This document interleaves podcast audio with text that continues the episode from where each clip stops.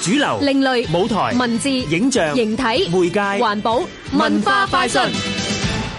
佢最中意喺河邊觀賞夜空。佢嘅夢想係遊歷銀河。講緊嘅係明日藝術教育機構嘅多媒體劇場《銀河列車》裏面嘅主角。聽下導演黃添強介紹啊！今次咧，我哋其實係講緊即係一個係小學生啦，咁佢咧就係、誒經常都俾其他同學即係欺負啦，於是佢有啲內向啦。咁但係佢嘅意外咧，因為佢拯救一啲小動物啦，咁於是咧佢就攞到一張銀河鐵路列車嘅車飛。咁於是咧，佢就帶同一個咧俾人蝦得更緊要嘅同學咧，一齊咧就去銀河鐵路裏邊。本身佢想去睇下嘢嘅啫，咁但係原來發現喺銀河嘅裏邊咧，好多故事咧都係原來帶俾佢係要知道咧，要自己成長啦，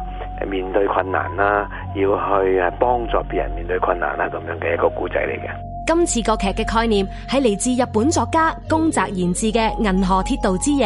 唔知道黃添強又想借呢一個劇帶出乜嘢信息呢？誒、呃我哋想話俾即係所有家長聽咧，其實即係銀河嘅星星咧，有啲係光芒啲啦，有啲暗淡啲。但係暗淡啲，佢依然係存在嘅，佢仍然係一個好重要嘅星星嚟嘅。咁希望家長唔好因為一啲暗淡嘅星星而係即係忽略佢哋，反而應該更加幫助佢哋發揮光芒，而希望佢哋粒星發光之後，銀河更加漂亮。咁所以希望家長更加明白，小朋友係最緊要揾到佢自我啦，然後發揮佢嘅光芒啦，喺宇宙中成為一個好重要嘅一粒星星，喺未來嘅生活裏邊咧就會更加開心快樂咯。十一月十八同十九號，屯門大會堂文娛廳十二月八號至十號，西灣河文娛中心劇院。多媒體劇場《銀河列車》。香港電台文教組製作，文化快訊。